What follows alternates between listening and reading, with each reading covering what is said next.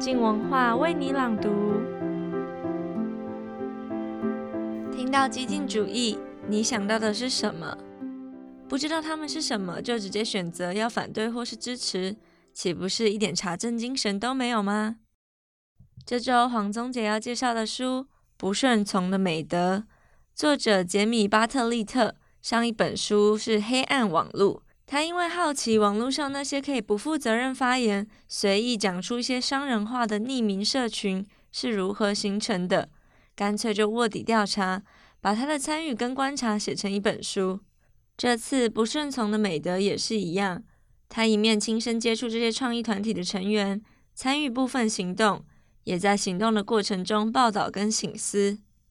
这本书最有趣的地方是，他完全没有伪装自己是客观中立的，而是用一种非常独特、引导不同群体可以对话的开放写法。这本书反而因为它灰色地带的观点，变得幽默而不那么艰涩。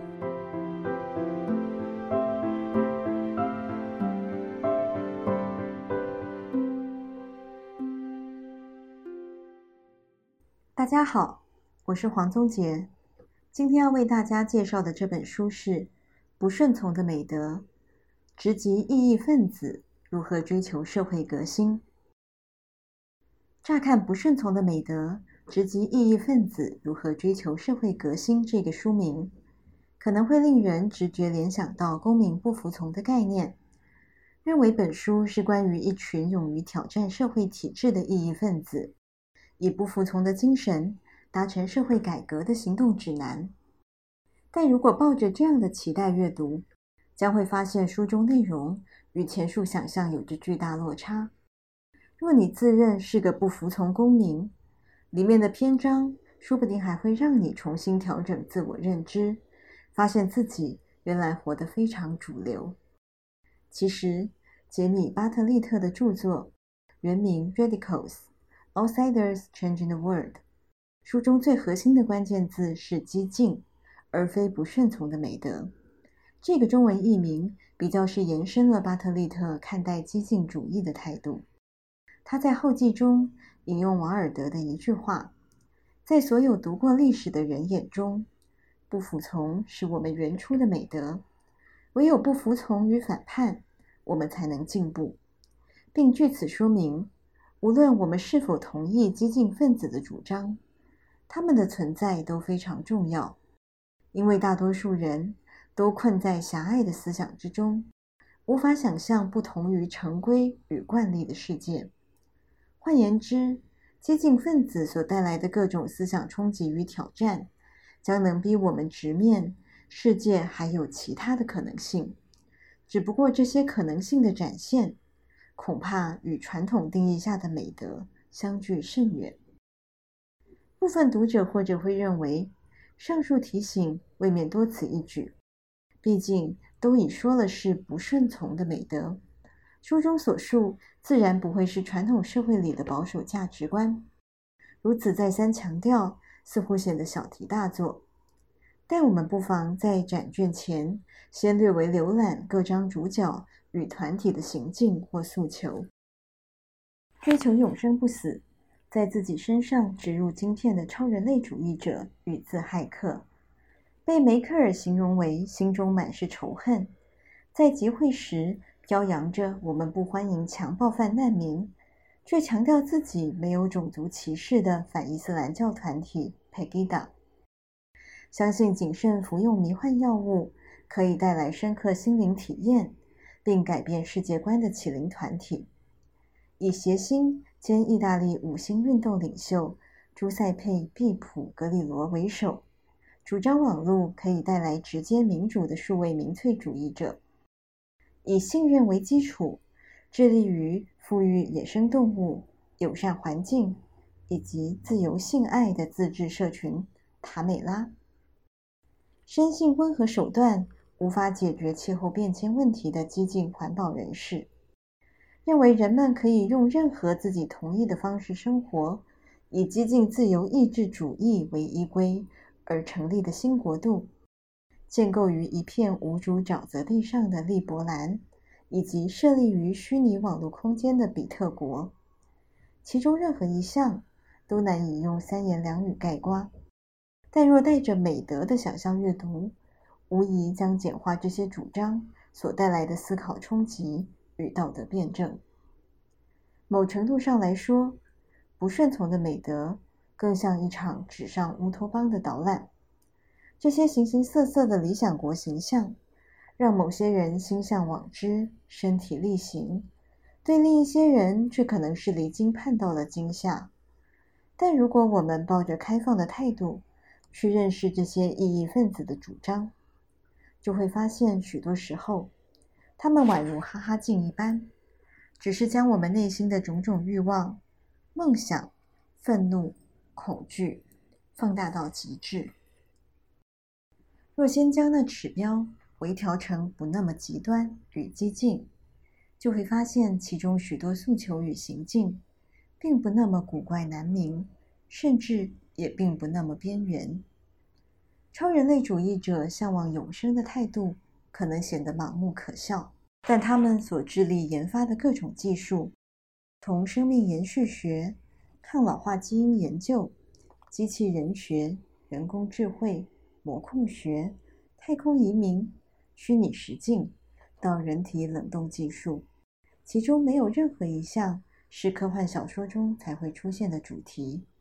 而是无数科学家同样投入大量人力物力的领域。迷幻药物。有潜力成为心理治疗的一大助力，这样的说法本身，对某些人而言已经是惊世骇俗的念头，是对道德的冒犯。但融合宗教与医疗的模式，在许多文化中都可得见。启灵协会希望未来任何人都可以在药局中买到裸盖菇素等迷幻药物的主张，和部分毒品合法化的诉求。理论基础虽不完全相同，这类想法却也并非那么罕见。一个总统试图入境自己国家时，会一直被邻国逮捕，听起来很不可思议。但利伯兰这个可以自由加入或退出、全世界第一个没有任何义务的国家，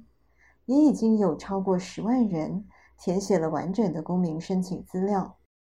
塔美拉的生活方式。或许给人新兴神秘宗教的怪异感觉，但和塔美拉一样，自称为生态村的小社群，全球至少有两千五百多个。这些边缘与异议人士心目中的理想生活，同样可能是我们想望的一部分，只是那实践的方式未必与我们同调罢了。但不顺从的美德，并非意在美化这些团体。或是为其主张背书。本书真正精彩之处，反而在于巴特利特如何一方面亲身接触，甚至参与部分行动，一方面又努力兼顾报道与反思。在探索这些激进思想的过程中，巴特利特从不讳言他个人在态度上的保留甚至怀疑。因此，不同于某些看似力求客观的作品。貌似中立的描述背后，往往隐含着引导读者思考与认同方向的路径。例如，只引用受访者的话语，但那些话语却经过采访者的刻意拣选。巴特利特这种有立场的写法，相对而言反而更具开放性。他以有时带点幽默的坦率，充分凸显出这些灰色地带的暧昧，以及倡议者本身可能的盲点。因此，我们会看到他跟随直接行动派的激进分子一起喊着口号：“这是谁的矿场？我们的矿场！”重复五次。占领南威尔斯梅瑟蒂德菲尔郊外的佛斯伊弗兰矿场时，心中想的却是：“我当然也跟着喊口号，但我心里非常清楚，至少从法律的角度而言，佛斯伊弗兰矿场。”绝对不是我们的矿场，而是米勒阿根矿业公司的所有物。当自骇客史蒂夫兴致勃勃地分享，他打算将某个装置植入颅骨，让大脑可以连上网络，直接感觉到声音。他问的是一个泼冷水的问题：要是有人骇进你的系统，传一堆难听的声音给你，怎么办？事实上，这个提问并非危言耸听。后人类时代的最大隐忧，正在于这些植入身体的晶片或机械义肢，技术上都是可以骇入的。对毕普以数位政治实行完全民主的主张，他抛出这样的提问：数位时代的民主，真的会比从前更睿智、更聪明或更善良吗？至于塔美拉创始人之一的迪特，部分说辞如“我的圆周和宇宙的圆周相等”云云，更被巴特利特毫不修饰地形容为“很显然是一派胡言”。但这是听上去很深奥的一派胡言，感觉也许能揭示深含意义的真相，因此人们很容易误以为这是意义深远的哲理。更重要的是，巴特利特充分体现了自身价值观的主流保守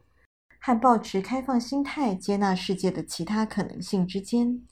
并非绝对互斥与不相容。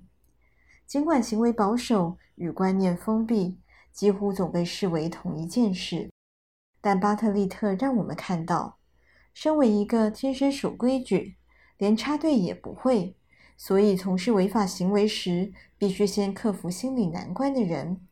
不代表他就无法理解别人何以想要冲撞。这对于习于二元对立、简化思考的社会来说，无疑是个重要的提醒。就这个层面来观察，本书可说延续着前作《黑暗网络：匿名地下社会的第一手卧底调查之精神与主题》，只是更聚焦于与政治主张较为相关的团体，并将范围限制在西方的自由民主国家。这是因为不同情境下激进主义的意义迥然不同，尤其在没有言论或集会自由的地区。像是在沙乌地阿拉伯，自由派民主党员就算得上激进分子了。因此，就算他并不见得认同这些主张，或抱持着根本的怀疑，但仍不时可见他跳脱原本立场的换位思考，或是尽可能公允地指出这些诉求或行径背后应该被认真看待的部分，以及他们何以对某些人而言深具意义。例如他在黑暗网络中所开启的暗网事件，在充斥着各种地下经济、犯罪、毒品、自杀、色情的空间中，他试图厘清这些隐匿社群的运作模式。同样透过有时亲身参与的方法，例如用比特币到暗网丝路购买一克大麻，在感受到不亚于任何购物网站的亲切服务之后。巴特利特不讳言，必须修正自己原初的想象。我开始写作这一章时，目的是了解这个社群如何在近乎不可能的情况下，打造出使用者相互信任的市场。结果却发现，他们的终极目标刚好相反：代管支付系统、多重签章以及钱币混合技术，全都是为了打造一个。无需彼此信任的市场。看到毒贩强调自己是自由派的古柯碱贩子，并且支持公平贸易，可能令某些人觉得充满违和感，并且坚持线上毒品市场仍然是毒品市场，就罪恶程度而言没有差别。巴特利特也没有要鼓励读者支持线上毒品交易之意，但他仍指出。思路的形式无疑缩短了毒品供应链。就这一点而言，买家确实可以降低在街头购买毒品所伴随的负面风险。更重要的是，巴特利特带我们进入的这些陌生场域，从来不是存在于虚拟之中。所谓“和网络认真就输了”的这种说法，其实是昧于承认网络如何和当代生活交织在一起。其运作模式又是如何使得更多边缘、危险或改变的力量得以在其中萌生？只要知道入口，你就会来到一个和我们所熟悉的世界同样真实，却又显得如此诡异的异质空间。激进主义亦是如此。对于当代社会而言，他们多半显得怪异、格格不入或太过极端。但任何时代独排众议的人，就算最后时间证明他们的确是对的，在当时也往往要承受巨大的压力。然而，如果认为特立独行的异议分子就必然代表着正义的追求与理想的实践，未免太过天真。过度美化与全盘否定都不是好主意。一如巴特利特所提醒的，自由民主是一趟永不停歇的旅程。我们不停测试并改善自己与他人共同生活的方式。在这个过程中，激进思想扮演的角色，正是那推广与探索社会边界的引擎。换言之，激进思想是不稳定的，迫使我们重新看待世界的推动力。就像流动于暗网世界中的那些念头，其中可能有些令人不安，非常危险，并带来毁灭。但有些时候，边缘也可能取代中心，成为新的主流想象。边缘与主流向来如此暧昧难明，今日的离经叛道可能是下个世代的理所当然，甚至守旧落后。异议分子眼中世界的形貌，或许如同巴特利特吃下迷幻蘑菇后所感受到的那样：树木会变化呼吸，每片小草都呈现出一种最绿的绿色。但无论眼中望出去的景色样貌是如同梵谷笔下那样变幻流转，还是毕卡索般扭曲怪诞，都是无数视角当中的一种，是对同一个世界的不同描绘。至于哪种选择更为真实或正确，答案从来不会只有一个。我们只能持续的思考、判断，以及试着用更开放的心态接纳其他的可能性。毕竟，某程度上来说，他们就是我们，是我们未曾说出口的想望与抵抗，是貌似扭曲，但可能埋藏于内心深处的我们自己。